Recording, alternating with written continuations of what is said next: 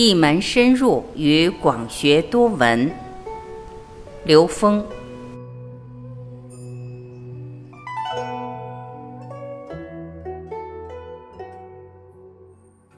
在不同的时空阶段，人类所面临的这种能量信息密度是不一样的。在古代，一个人一辈子见过的人、走过的路、经过的事儿、接触过的法门是极其有限的。也许他这一辈子就接触过一个法门，在这个法门里面，他能够一门深入，他能够达到这个境界。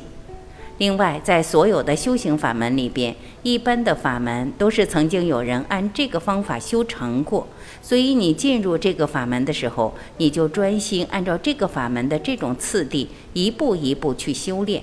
它能很安全地告诉你能达到什么境界，这是指的一门深入的意义。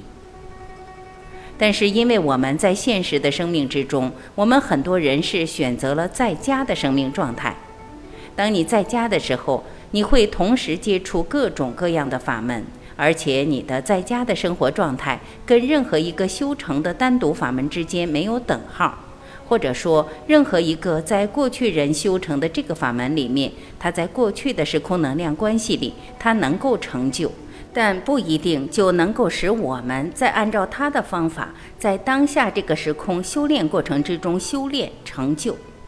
除非你再现他修炼时、他成就时的那个时空能量条件，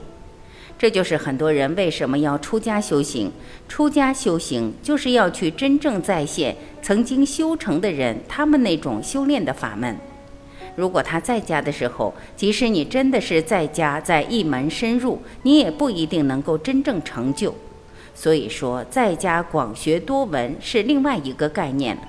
也就是说，你广学多闻的目的是什么？你广学多闻的目的是为了积累知识，还是能够把所有所见的智慧系统都转化成你自己内在提升的助缘？这是不一样的。但是你怎么能够把所有所见的知识、所见的智慧系统全部转化成助缘呢？这个很简单，求同尊异，在所有的智慧系统里面找相同的。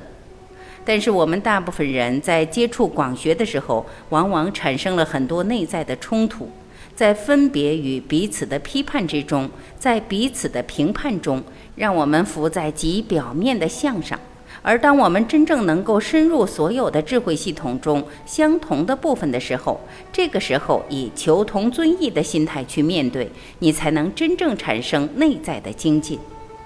所以，一门深入和广学多闻，它的本质，只要你的目标是为了提升意识能量的维度，你有大愿的引领，你相信内在本自具足，他们都是可以成就的。只是他们在不同的时空点，有着不同的时空能量特征。在今天，你不选择出家修行的话，广学多闻加上求同尊异，加上你的大愿。加上你的相信本自具足，它就会形成当下这个空间最有效的一套修行方法。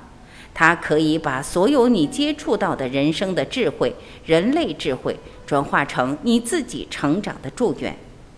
它就比那个一门深入有更多的成长机缘。